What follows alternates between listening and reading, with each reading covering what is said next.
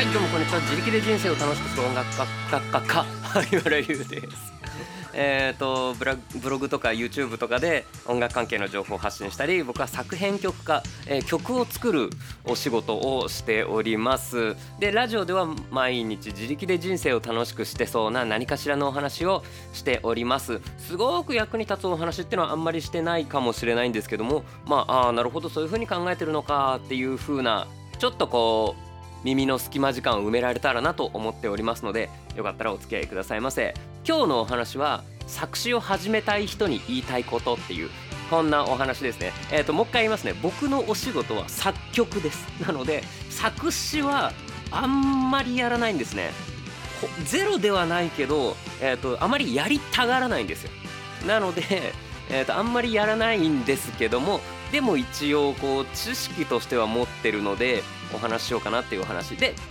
えー、と先週ね、えー作曲をやるのはどうしたらいいですかみたいなお話をさせていただきました。そんな質問をいただいて。で、えー、と昨日も1週間のまとめで話したんですけどなんか最近作曲には理論と感覚センスどっちが大事ですかって聞かれたのもあって、うん、作曲についてお話ししたからちょっとこれ抱き合わせ的な感じで作詞についてもなんかどう思ってるか知りたいって人いるかなと思ってお話ししてみることにしました。作詞と作曲ってなんか対になってる感じがするじゃないですか。なのでお話します。でえっ、とそれこそ最近ですねまた作曲させていただくっていう案件が増えてきてえっ、とまあ同時並行で一応4件かな？うん、4名様。で曲数はちょっとバラバラなのでもう曲数でいくといっぱいあるんですけども、えー、と曲を作らせていただくっていうお仕事今いただいててでうんとつまりそれにまつわる作曲え違う作詞っていうのも今やってもらっているところなのでなんかこう作詞っていうのに対するこうなんか感度が上がってるというかなんとなく思うことがあったので話してみるみたいな感じかもしれません。っていう感じで、えーじゃあお話しします。えー、と作詞、えー作曲に関してのお話はじゃあ、えー、と先週のやつをお聞きください。まずはパクってでもいいから1曲作ってみろっていうお話でした。で作詞に関してもまあそうなんですけどまずは作ってみろっていう感じなんですけども作詞ってね舐められてると思うんですよ。作曲と比べて。どうですか？今これ聞いてくれてる皆さん作詞と作曲どっちの方ができそうですか？作詞って言わない？えっ、と多くの方がそうだと思うんですよ。だ作曲って難しそうじゃないですか。えー、と前回僕は作曲って実は結構簡単なんだよってお話をしてもでもでもでもでもでもねっていうのがあるけど作詞だったらできそう。なぜなら、えー、とこれを、えー、とこの日本語配信を聞いてくれてる人は、えー、と僕のこの結構適当でちょっと早口な日本語も聞き取れてるわけだからつまり自分も日本語は使えてるわけですね。なのでこれを並べていけば、まあ、作詞にはなるぞと。いうふうに思っている。でもえっ、と文章を書くって何用に書くかにえー、とよって全然違うんですよ。どうも。プロブロガー萩原優です。ブログ用とツイッター用とあとはそれでも全然違うんですよ。自分のブログ用と例えば、えー、と他の、えー、とウェブメディアに、えー、と寄稿えー、と僕が書いて、えー、とそっちのメディアに載せてもらう用のブログでも違うし、えー、とファンに向けて書くのと,、えー、と上司に向けて書くのと家族に向けて書くのって文章違うんですよ。で思い出を語るのとプレゼンするので文章違うんですよ。で俳句を書くのも違うしそして歌詞を書くのもまた違うんですよ。っていうことに知ってはいると思うの。えっ、とあわかります。あの普通の文章っぽくしないで歌詞っぽくするんですよね。みたいな。それについては分かってると思うけど。何その歌詞の注意点って？みたいなのをえっ、と初めての方とかにはまずうっすら説明はします。うん、まあそれは結構相手の性格とか意欲とかを見て説明したりしなかったりするんですけども。でもえっ、とざっくり。うんとそうだな。うんとまとめてみると例えばね歌詞ってあえっ、と最近全その今請け負ってる4件は全部曲線なんですよ。先に曲を書いてえっ、と歌詞をつけてもらう。これ前も僕ラジオで言ったかもしれないんですけど一番僕がおすすめしているのは、えー、と歌詞絶対これにしたいっていうのがない方とか作詞がそんな得意でないって方におすすめしてるのはまず話し合いをして、えー、と歌詞の方向性とか曲のなんとなくの方向性を決める。でそれに沿った曲を僕が作る。でその後メロディーとかができてから、えー、と作詞をしてもらうっていうそういう順番なんですけど最近もうん全部それでやってますね。ちょっとイレギュラーもあるけど全部それでやらせていただいてます。っていうことは作詞をする前にメロディーが決まってるんですよ。つまり文字数が決まってるんですね。なのでここで「愛してるよ」って言いたくても3文字しか入んないよみたいな。そういうことがあってじゃあ「愛し」ではならないんですよ。うん。これあのそういえばドラゴンボイスだったかな？なんか漫画でありましたね。あのー、ハンバーグが食べたいって言おうと思ったけど文字数がなくなっちゃったからハンバーで終わっちゃったんですっていうそんなエピソードがあったと思うんですけどその文字数がすごく大事になってくる。もう決まってるからね。もちろんタンタンタンってなってるところタンタタタンにしてもタカタカタンにしてもそういうのはいいんだけどタンダルランって 全部入りきるわけないし分割すれば分割するほど文字は速くなるので、えーと、言いたいテンション感と変わってくるっていうことはあります。もちろんその歌詞が絶対これって言うんだったらえ、ー、ともちろん相談しながらじゃあメロディーちょっと変えようかってことはいくらでもあるんですけどもえ、ー、と文字と音符の数を揃える必要があるっていうのがあります。ね特に日本語は。日本語って1 1音1音なので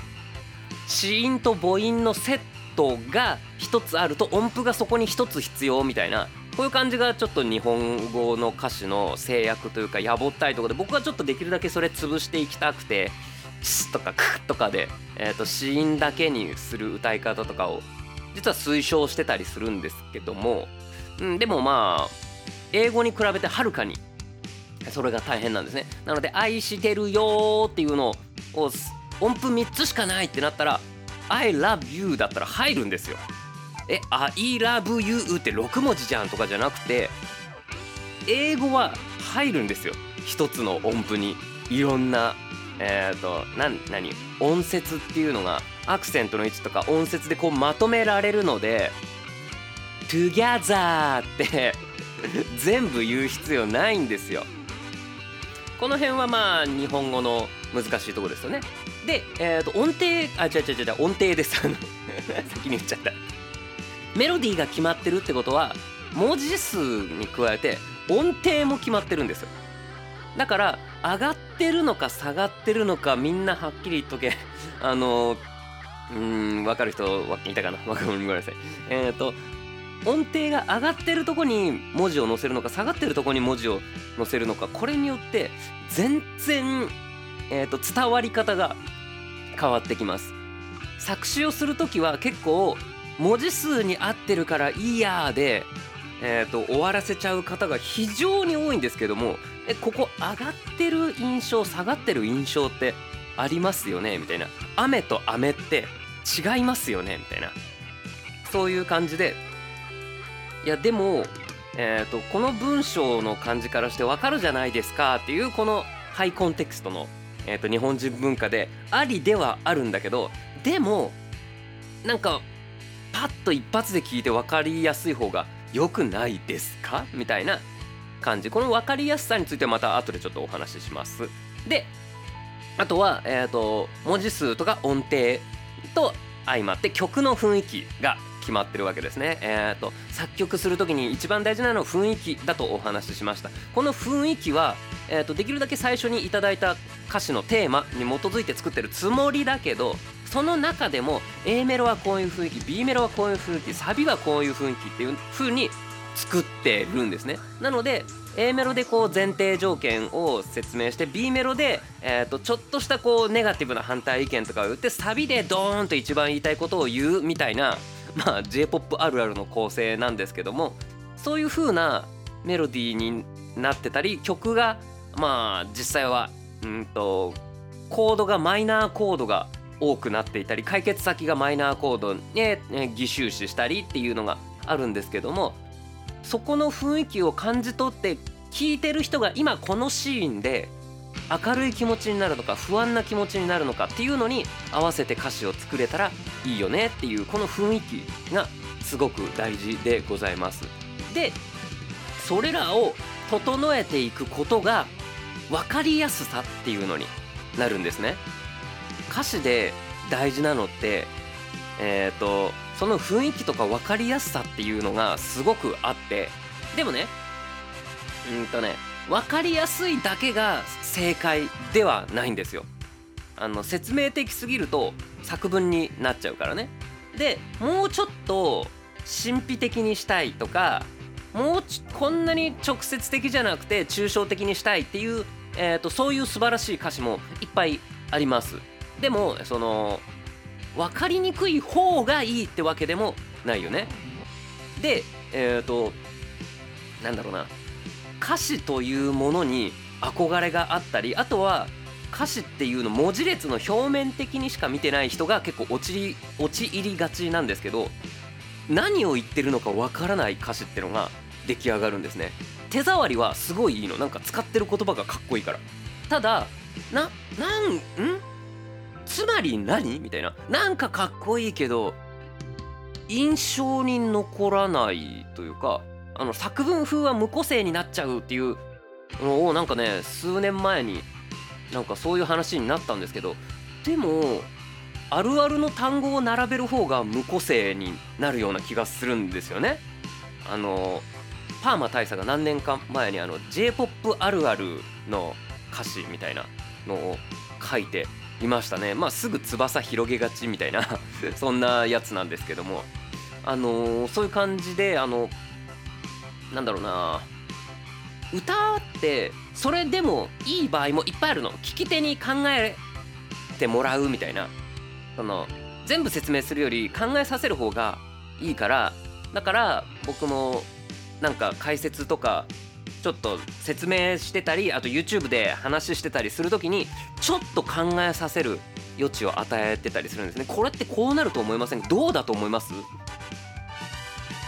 正解はとか言ってちょっと考えさせることで、えー、と前のめりに見させるっていうこともやってるんですよ。なので歌詞に関しても全部あ分かった分かった分かった分かった全部言いたいの分かったってなるより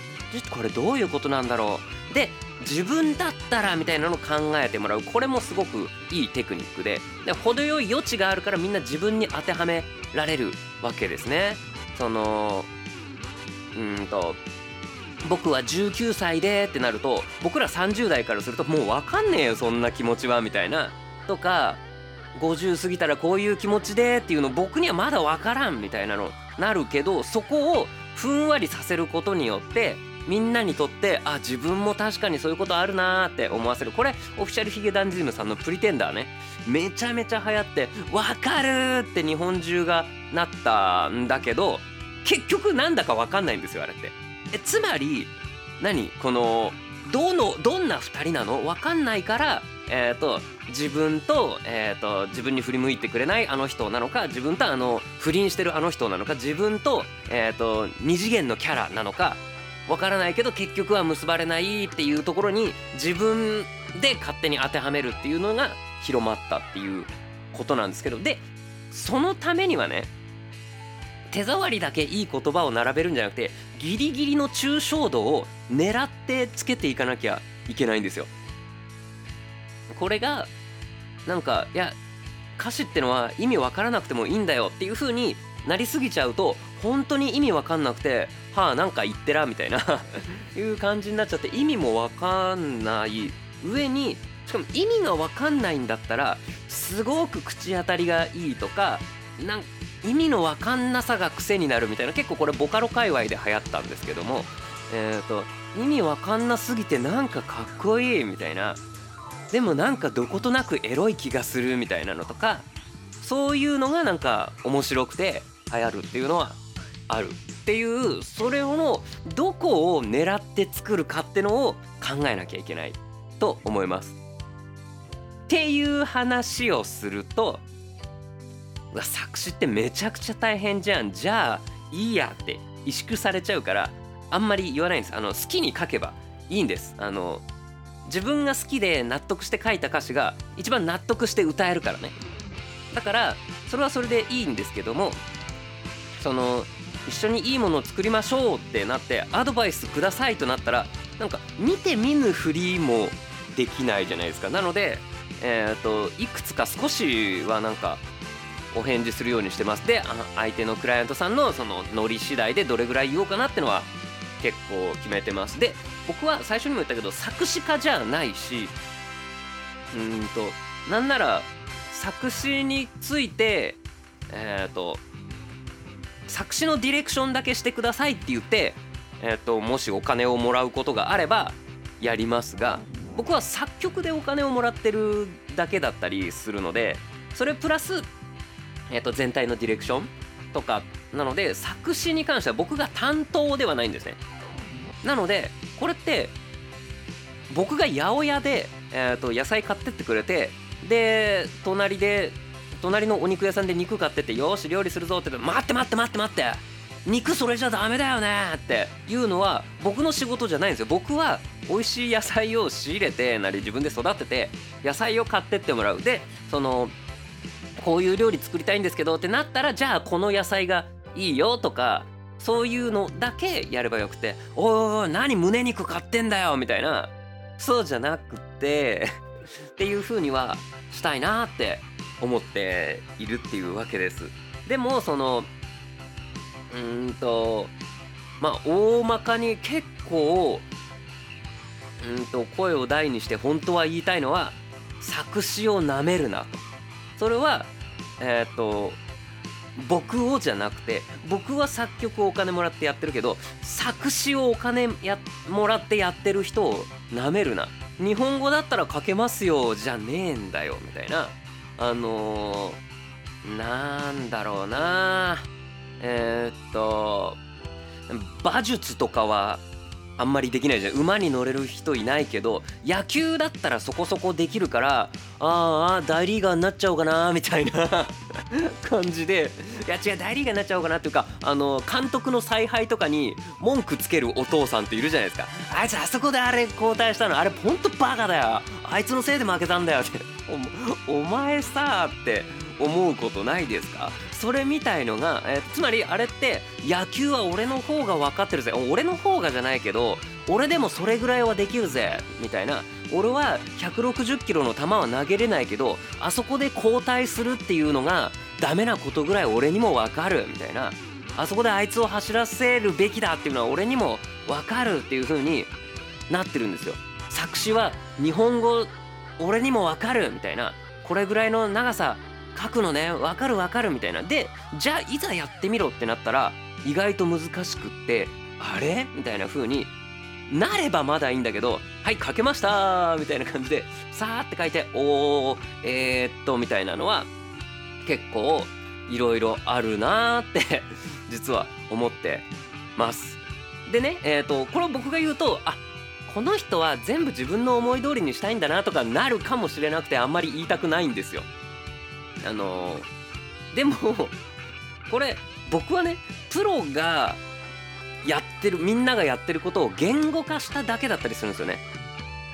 エクセルってこういう風にやると見やすくなるよとか写真撮る時は3分割法ってのがあってねとか、